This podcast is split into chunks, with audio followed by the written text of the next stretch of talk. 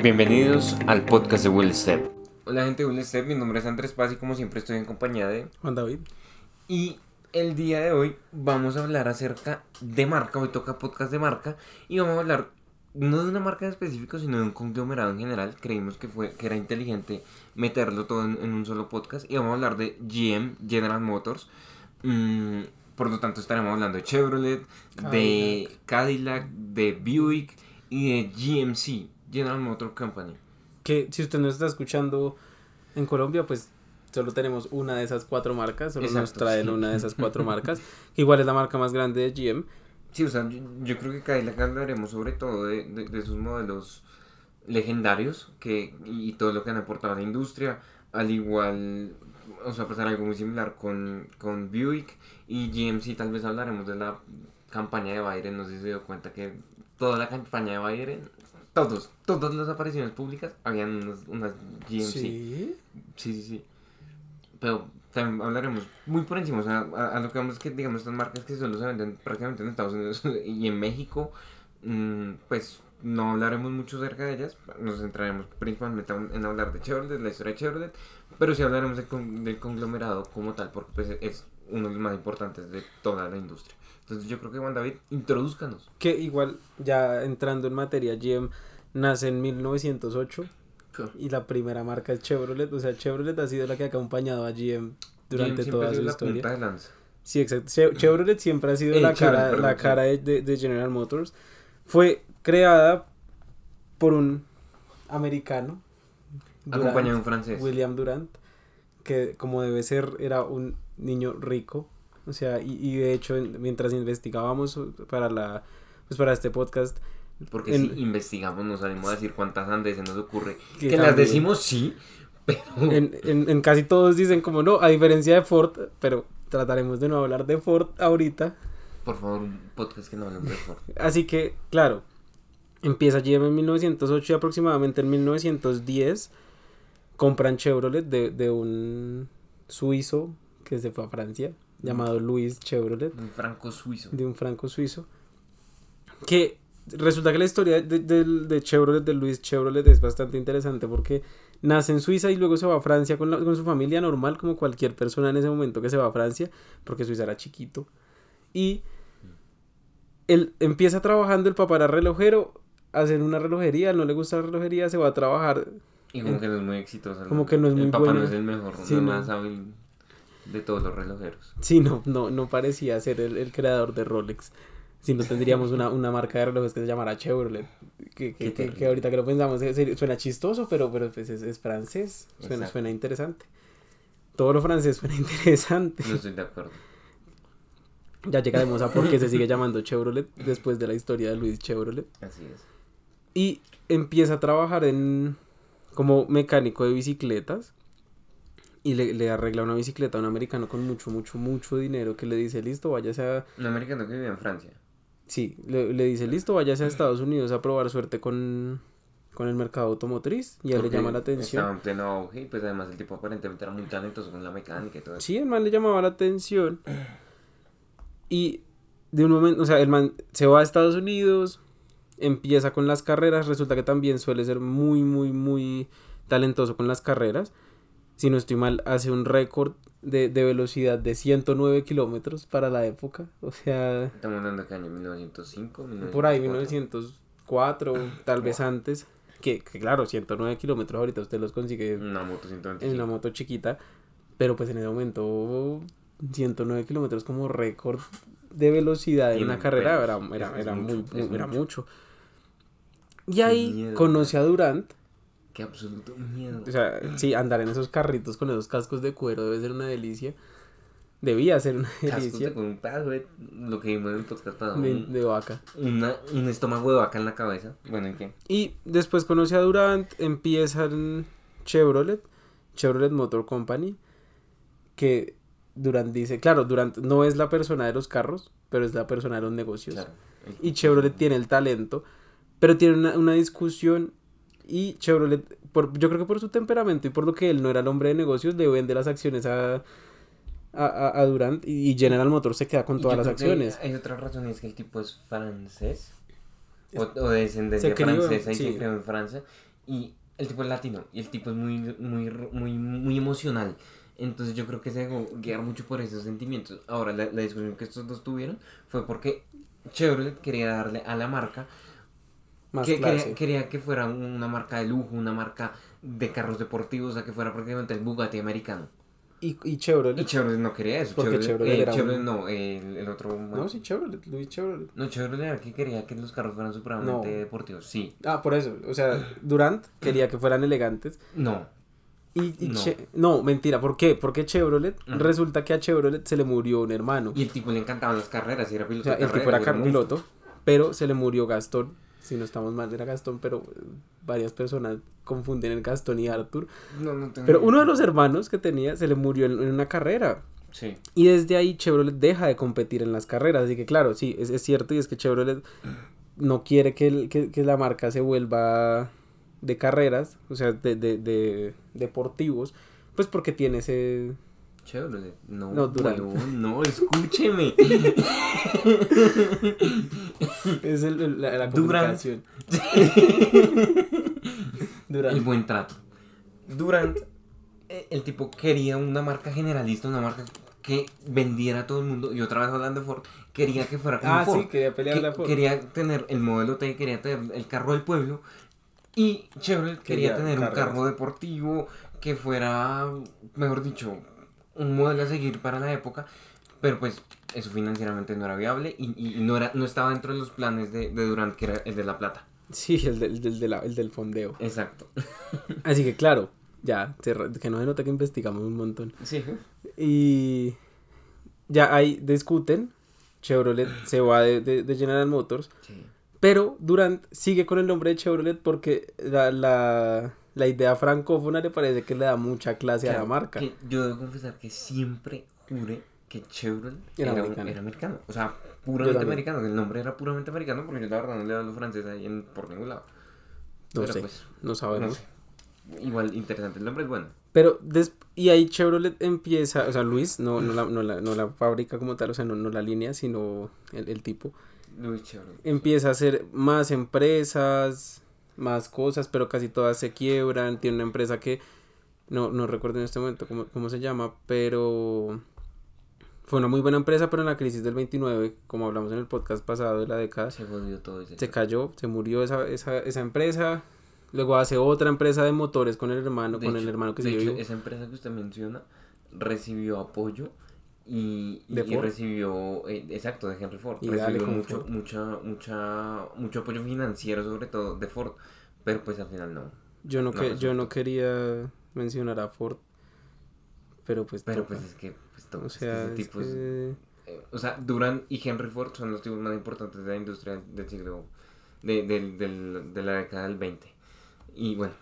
Y resulta que, claro, a medida que se van cayendo las empresas, cuentan, o sea, cuentan los la, la- la historia de, de, de Luis Chevrolet, que él intenta con motores de avión, intenta con motores normales de carros, intenta con varias marcas de carros. De hecho, hizo, hizo una, una marca que se llamaba como Chevrolet. No, no Chevrolet, sino Chevrolet, que era con el hermano. Y ahí ellos dos tienen una discusión. Al parecer, Chevrolet no tenía muy buen temperamento. O Sí, sea, que- creo que Chevrolet le decía, huevón, póngame atención. y para ese entonces no era tan, tan, tan, bien visto. Porque tuvo muchas discusiones. Durant, con tipo- tuvo no discusiones, tuvo con el hermano tuvo no discusiones. tuvo una relación de negocios estable en toda su vida. Y eso lo condenó. Y al final de su vida resulta que cuentan que vuelve a General Motors ya cuando Durant no es no es digamos presidente de la compañía Sí. que ya, ya hablaremos Porque de el eso tipo lo... lo sacan sí. por, por mala gestión porque ya hablaremos de por qué sacan a Durant y él vuelve a, pe- a General Motors a pedir empleo como obrero o sea a pedir empleo como sí como como la, el, el- el último Sí, escalón de la de línea mecánico. de mecánico que curiosamente es, es, es sumamente interesante y póngase usted en la posición de usted está trabajando de mecánico en la empresa que lleva su apellido, o sea que usted, Usted ha- que usted fundó. fundó.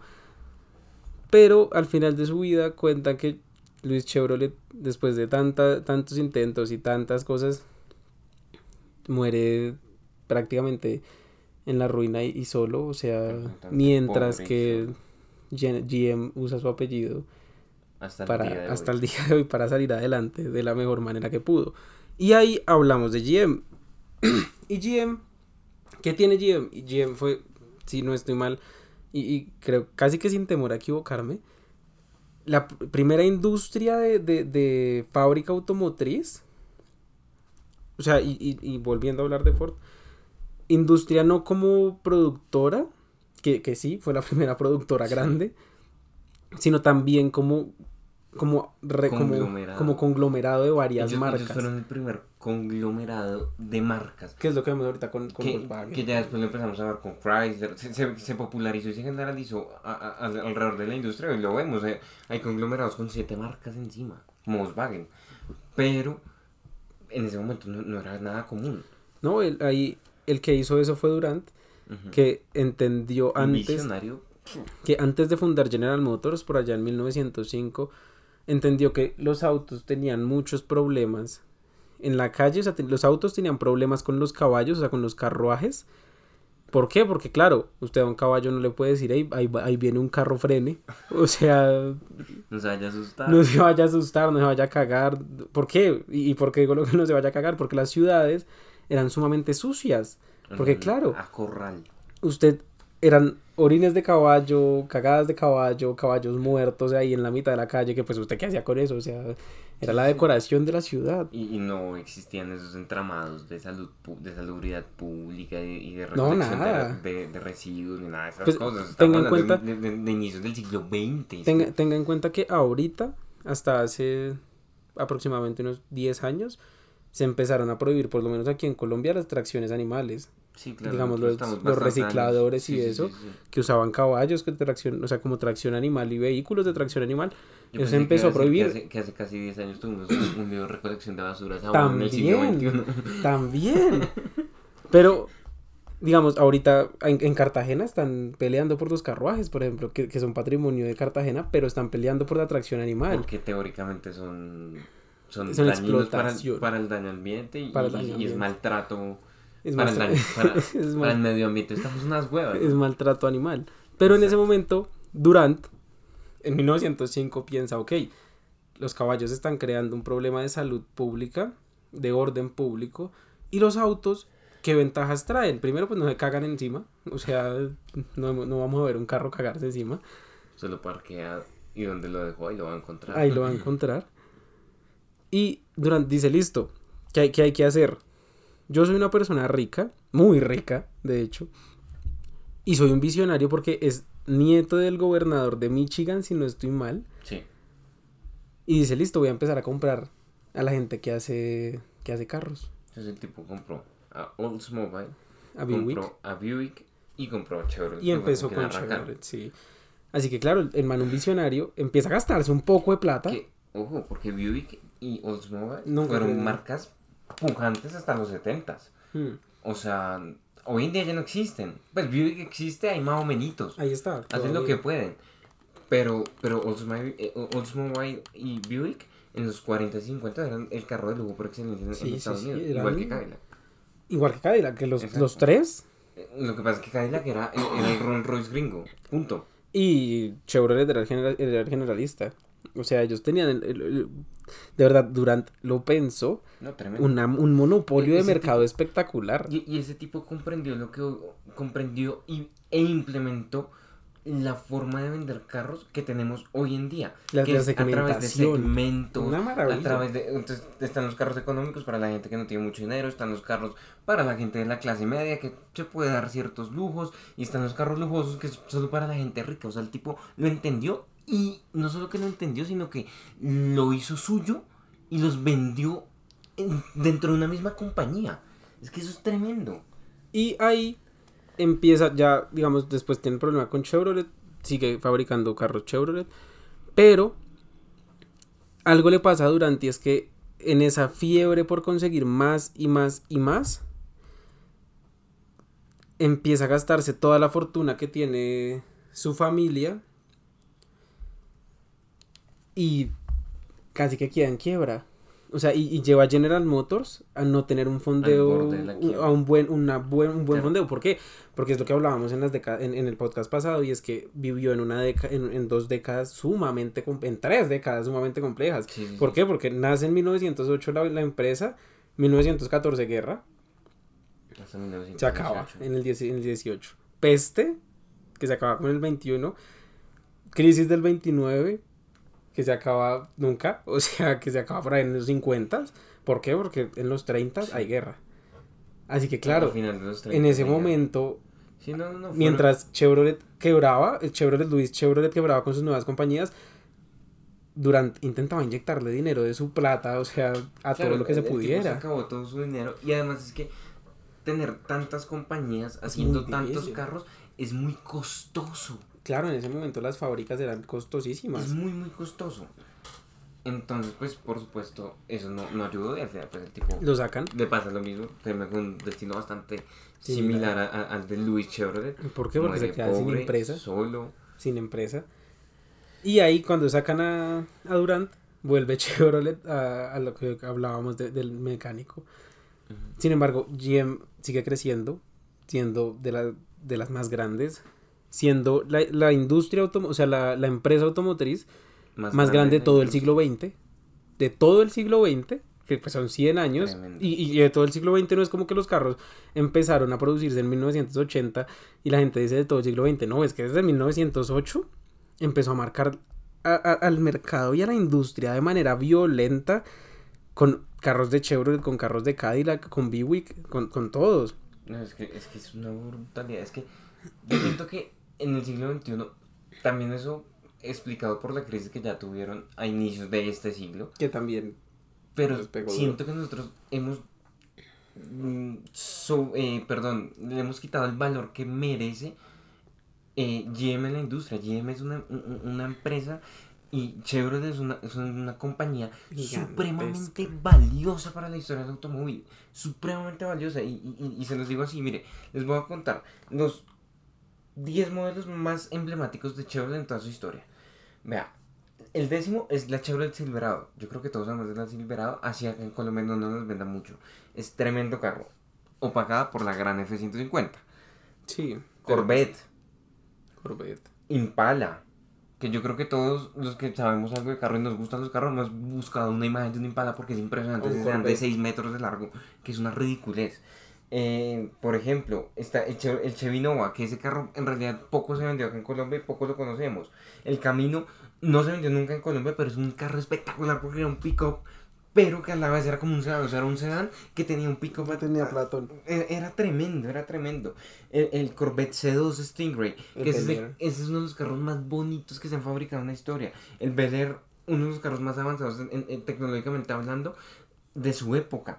Mm, Todos. la Chevrolet Suburban, que es el, si no estoy mal, es el modelo de producción más antiguo del mundo. Se vende desde 1930 y algo, hasta el día de hoy.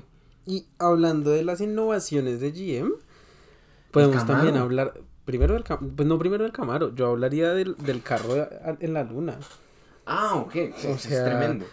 GM, el, el, el, el Mars Rover, creo que se llamaba. El Rover. El Rover, el primero que fue, Sí. eh, era producido y si no producido completamente, ayudado de gran, o sea, gran parte de, de inversión, ingeniería. de ingeniería por GM. Fueron GM. los primeros carros híbridos que plantearon los- un carro híbrido por allá en el 60. Y en los 90 fueron los primeros que se atrevieron a, a sacar un concepto de un carro 100% eléctrico con un rango muy bueno, Decente. con una velocidad muy buena. O sea, ellos fueron los Teslas de los 90, es lo que nunca se a- nunca lo vendieron. Que el rumbo sería bastante distinto de ellos.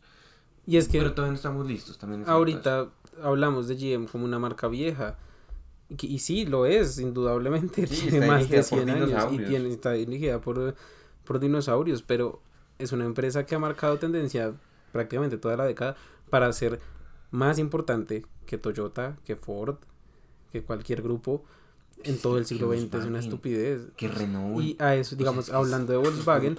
Resulta que en el 2009, en la crisis del 2009 y en la crisis de los 2000, de la crisis, o sea, hubo Los 2000 crisis, los 2000 hubo crisis en 1999 por los, por los los dot-com, dot-com, la- las triple W. por, por, los- por el internet. En, los, en 2003 también hubo una crisis financiera brutal en, en Estados En Unidos, Wall que es la, la, la- la de Wall Street. Ujú. Y en 2009 hubo problemas de bienes raíces y de banco y de, Sí, y de tuvimos la banca. crisis subprime en, en 2008, Y que hasta 2015 nunca se...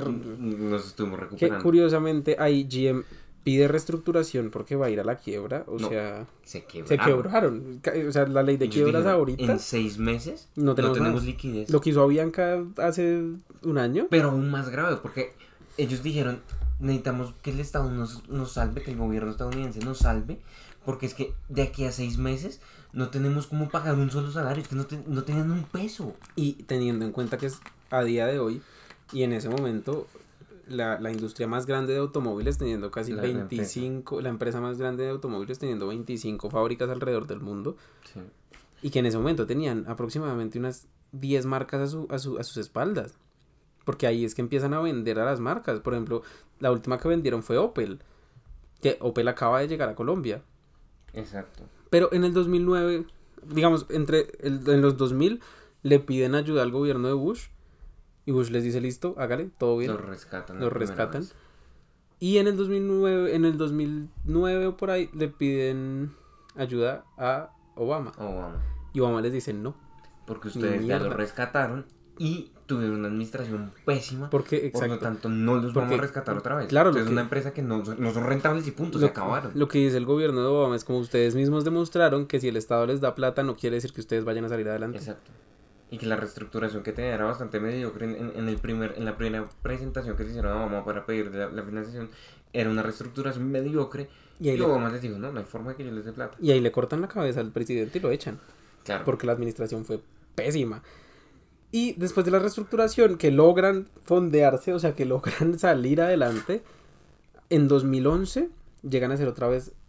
No, en, en, compañía. en 2010, 10, final de 2010. la, la tercera compañía más grande del mundo, Sí. otra vez.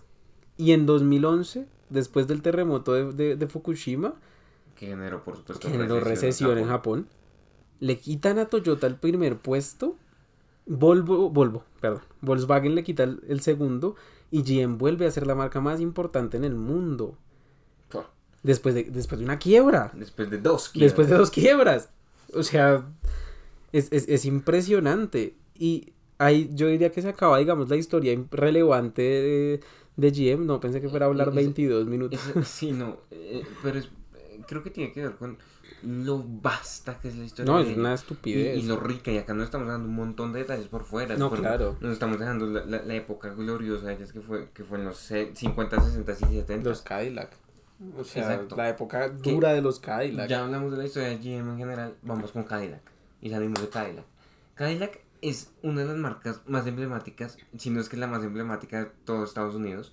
Eh, eso hace parte de la cultura americana. Lo la- cualquier famoso, cualquier rapero, cualquier persona que tuviera cierto grado de éxito en la en- desde los 30 A Tupac hasta lo los mata- a 90. Tupac lo 80. mataron No, Cadillac, en un. BMW lo mataron a Tupac. Ah, en, un, en un serie 3. Pero tenía un Cadillac. Sí, Y- pues, todos tienen y de hecho, ho- hoy en día todavía, cualquier rapero que tiene éxito tiene una Cadillac Escalade.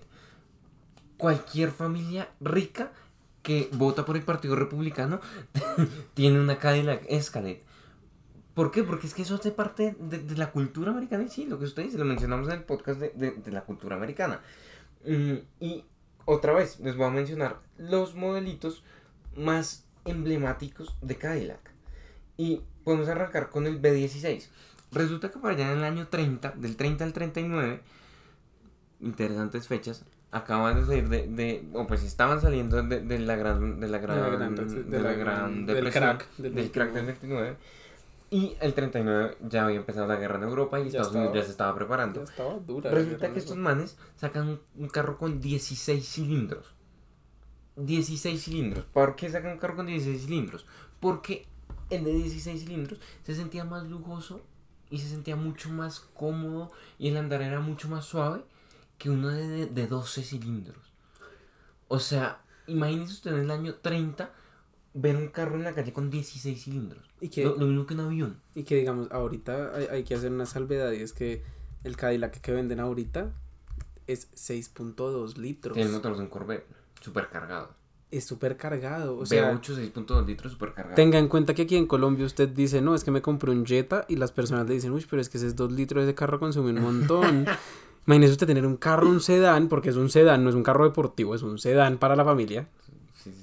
Sí, sí, sí. Seis Es un carro que le compite a un M5 o a un E63. que llega a más de 200 millas de, de, de fondo.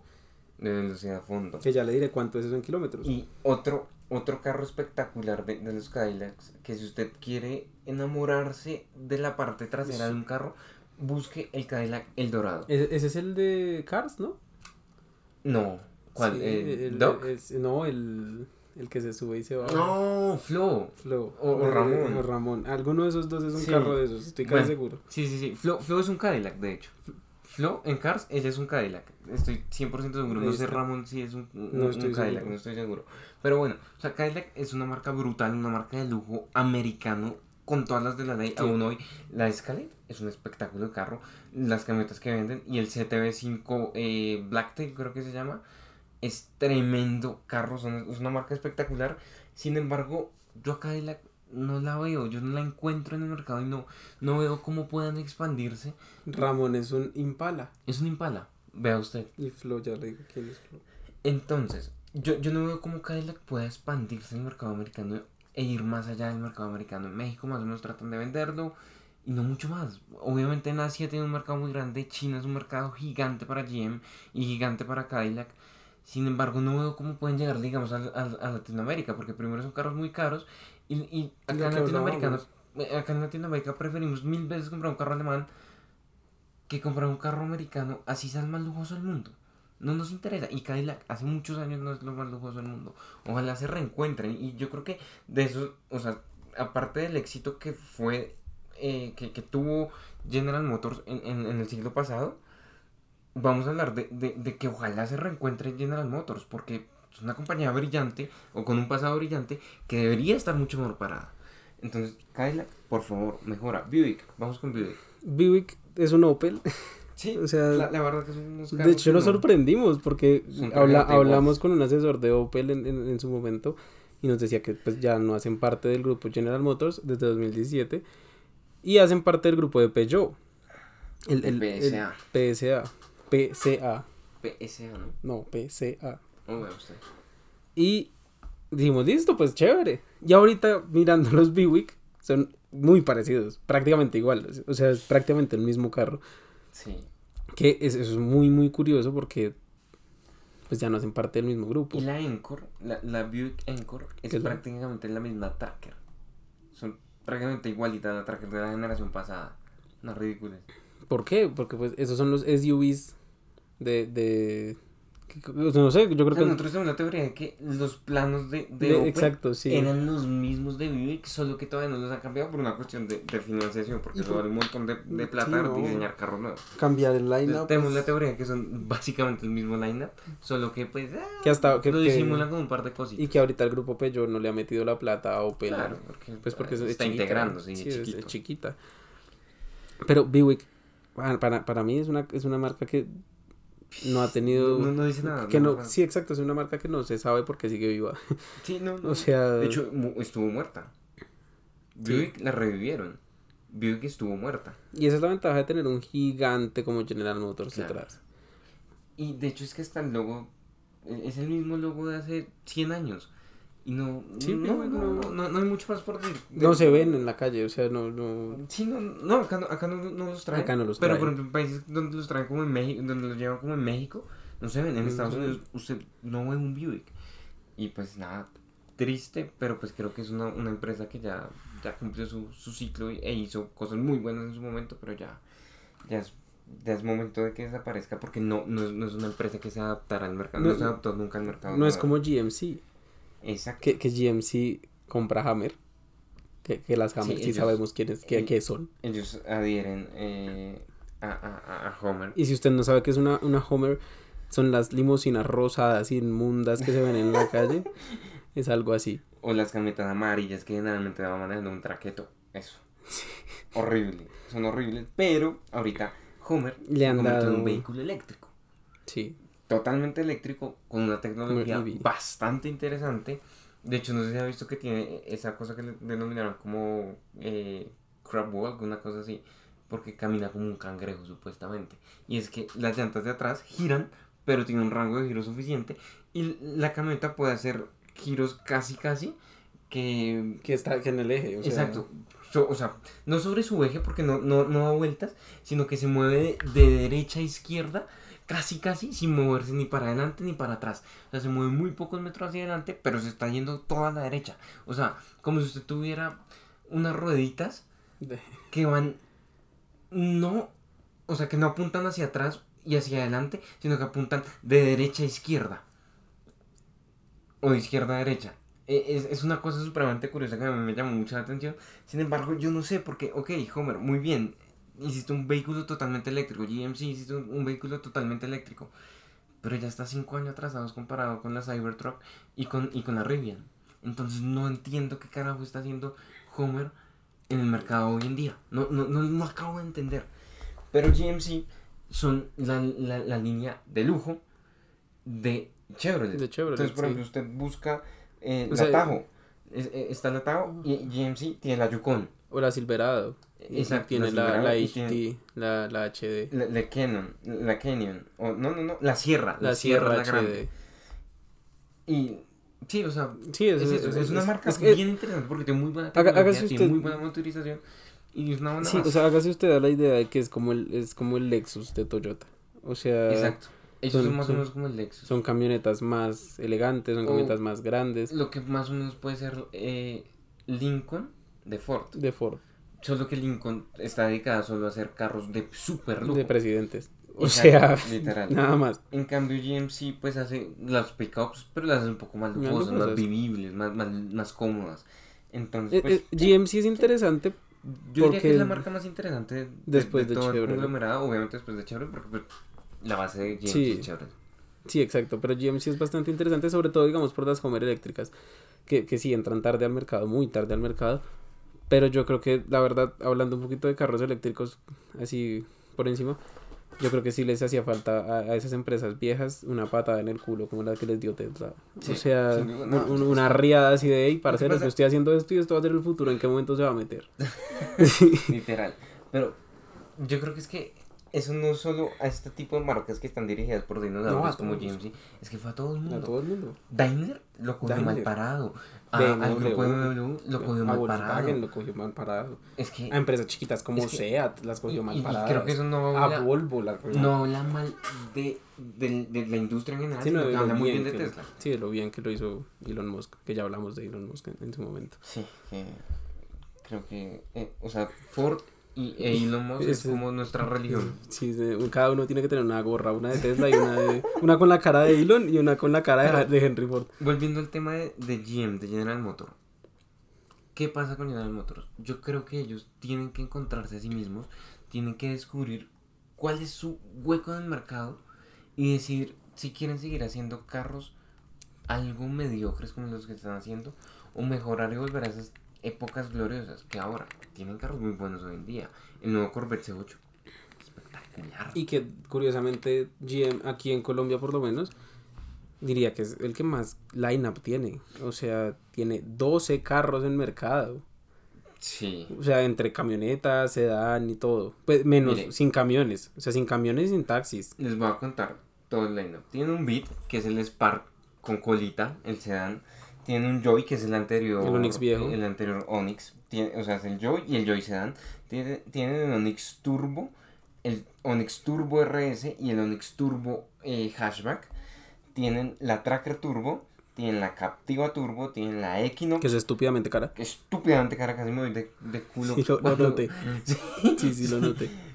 Estamos acá ya Sí, grabando sí. y vi el precio y yo, ¡uy! Casi le da un paro. ¿Cómo puede ser que eso cueste tanto? Pero que cuesta lo que cuesta. Trailblazer. La Trailblazer, que es una opción bastante interesante. Está buscando una 4x4 diésel ruda, tremenda. La Blazer RS, que es un carro, ¿no? Ya, ya en su momento le la hablamos- verga. Creo que sí, tal vez. creo que sí. Sí. Del, de la- del del motor del Camaro en una... Eh. Creo que no le chupamos la verga, creo que dijimos en la de las camionetas que por qué hicieron esa mierda así. Ah, sí, dijimos que porque habían hecho esa mierda así, porque aún así lo Sí, sí, sí, que era interesante. interesante. la Traverse, es un carro que a mí, A mí también me personalmente me, parece gusta bastante. Solo Pero que el precio es una A mí me gusta más la Tajo nueva. Uf, me parece Ah, no, que la tan Tajo pesca linda. 300 millones. Pues es que a mí me gusta, no digo que la va a comprar porque no, No, puedo, no, me claro, gusta. o sea, digo, es a mí que... me gustan muchas Digo, es que si me van a vender un carro de 190 millones, más vale que me guste. Ah, no, sí. Sí. Y yo, yo, de hecho, yo he estado muy cerca de, las, de un atajo La, insta- la Z71. instalando Ah. batería. La tuve ahí, le estaba, Nueva. la estaba iniciando no, una, una vieja. Sí.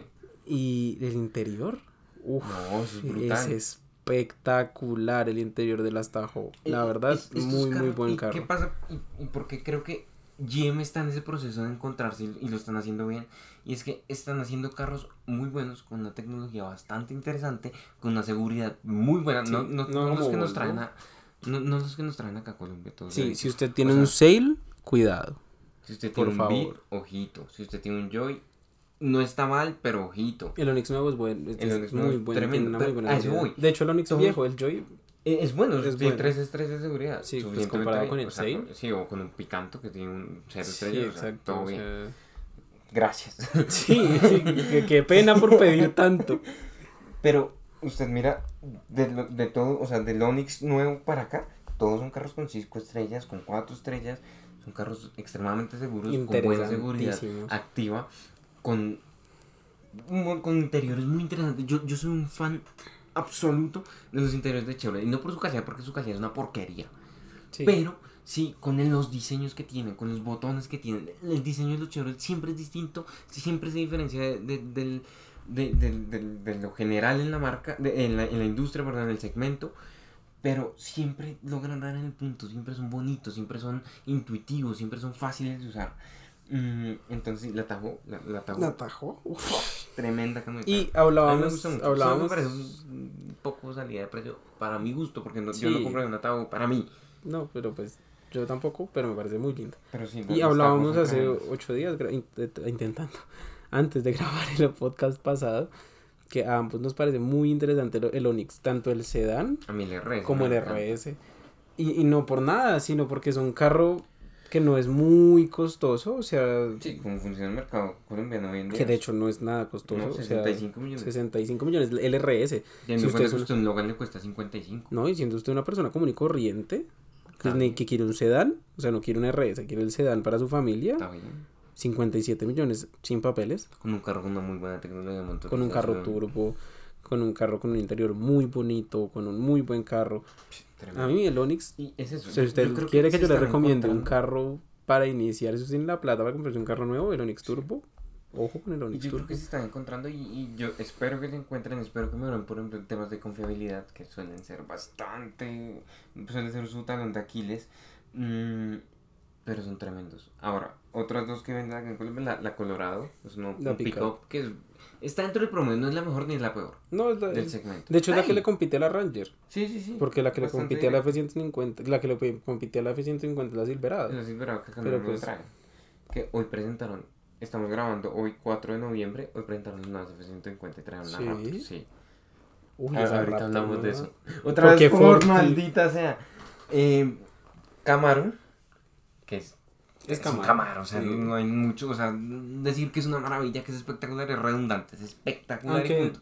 mm, No le gusta. sí me gusta, pero me gusta más el Mustang.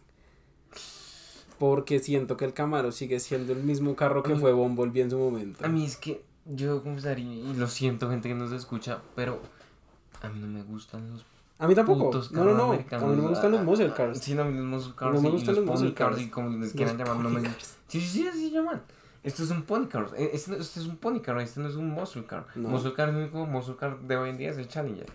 Ah, sí. Porque es el grandote. Sí, el grande. Pero sí, sí, una Yo, yo como que a mí no me gusta ninguno, entonces me da igual si se quieren matar entre Mustang y Camaro, hagan. De hecho, usted me contó una historia del man que le regalaron una de grado y se, se trompió y se cascó, ¿no? Sí. A- Un acá en Bogotá, pero un 350. Un GT 350. El man, al día siguiente se lo regalaron de grado hace como dos años. Se lo regalaron de grado, el man lo piso, le sacó la cola y se metió contra un bus. Y el carro quedó prácticamente pérdida total. Pobrecito.